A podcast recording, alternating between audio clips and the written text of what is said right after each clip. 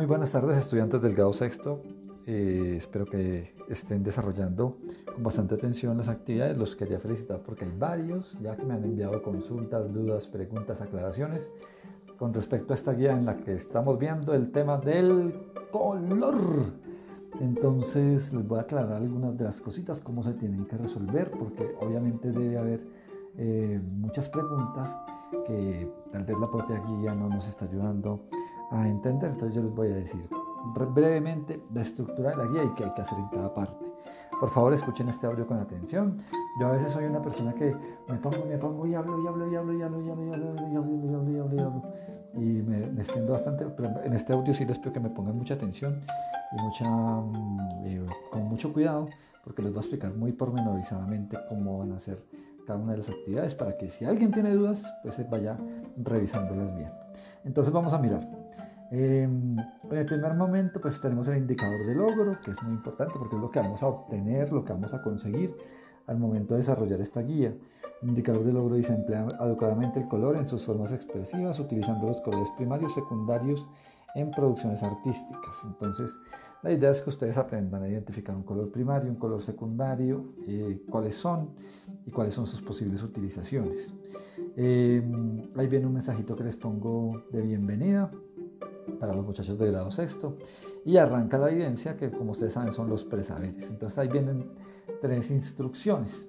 La primera, que es elaborar en una hoja de blog, aunque si no tienen de blog, pues se puede perfectamente en la hoja de un cuaderno, un dibujo libre utilizando solamente tus tres colores preferidos.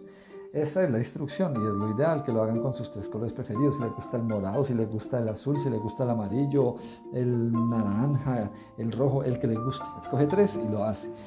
Que alguien quiso hacerlo con otros colores más, bueno, no hay problema, ¿cierto? La idea es que disfruten la actividad y como les digo ahí pongan musiquita porque la música nos ayuda a concentrarnos y a, a hacer más chévere el trabajo. Ponga la música que le gusta y es con respeto, eso sí.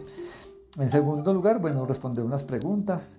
Son fáciles, ¿cómo crees que se forman los colores? ¿Qué pasaría si no pudiéramos percibir los colores?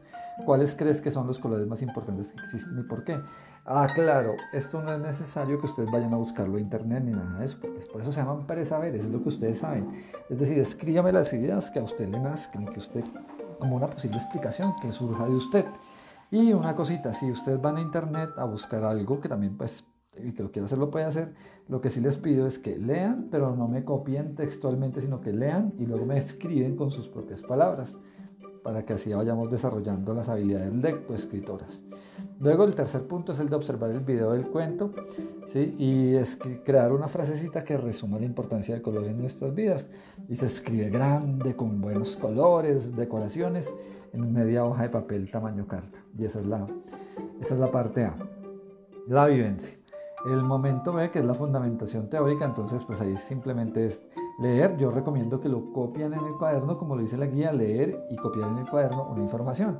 Primero vemos que es un círculo cromático, ¿cierto? Ustedes lo ven ahí con su correspondiente definición.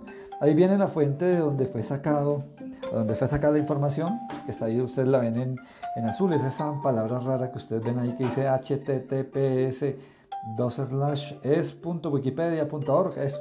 Ahí está. Eso, si ustedes van y consultan esa dirección, la escriben en internet, van a encontrar de dónde se sacó esa información de esta guía. Em, luego vemos que son colores primarios y secundarios, ahí viene la explicación.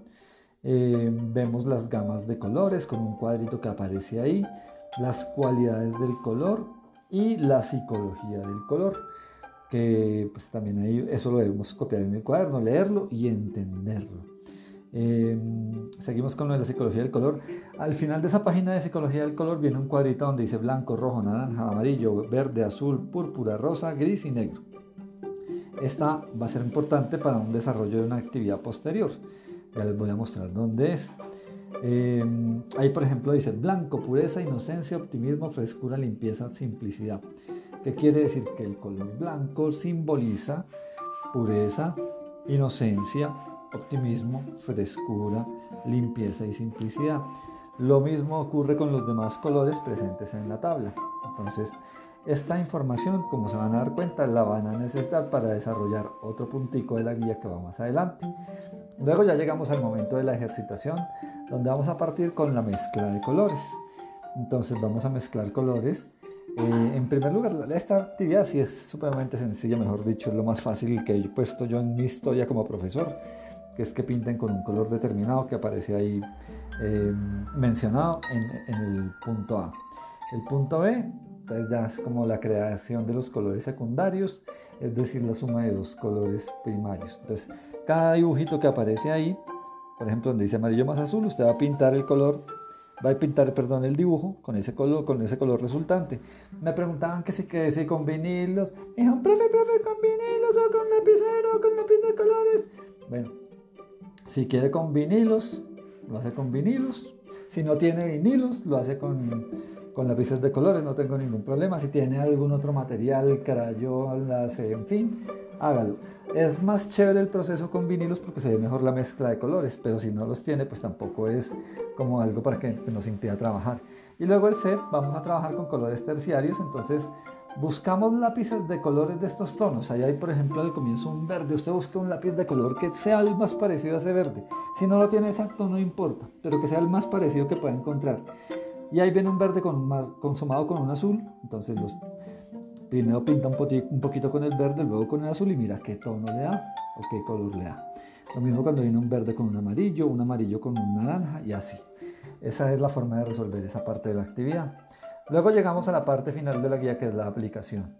Entonces a partir de lo visto en la guía vamos a realizar las siguientes actividades y ustedes ven ahí mm, un dibujo con unas numeraciones. Entonces de acuerdo al número que corresponda a determinada parte del, del dibujo, pues eh, con ese, con ese color se va a llenar. Donde dice 1, rojo, si yo veo que en el dibujo hay un, una forma que dice 1, entonces la pinto con rojo, solamente esa forma hasta donde está el límite. Si dice 2, la pinto con gris, si dice 3, la pinto con azul, si dice 4, la pinto con naranja y así sucesivamente. No es necesario que impriman la hoja.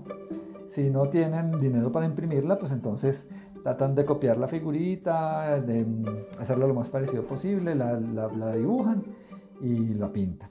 No tiene que ser exactamente la misma figura tampoco. Ustedes pueden crear su propia figura, pero este es un ejemplo, ¿cierto?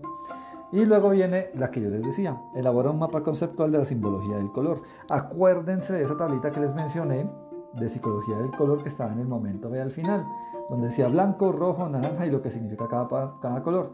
Entonces, ahí viene, eh, por ejemplo, para el ejemplo del rojo, Dice pasión, amor, fuerza y decisión. Ya ese está escrito, ese ya no lo llenan. Pero llenan las de los otros eh, colores. Y en el compromiso dice qué palabras desconocidas encontramos. Quería aclararles que el próximo sábado vamos a tener una sesión de lectura. Nos corresponde hacer sesión de lectura para recuperación de lo de Semana Santa. Creo que tal vez la directora del grupo les mencionó algo así.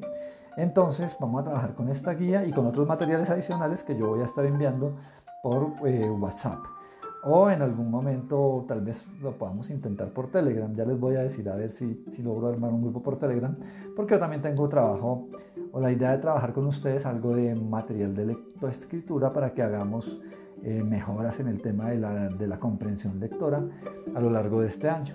Em, espero haber sido claro con las indicaciones.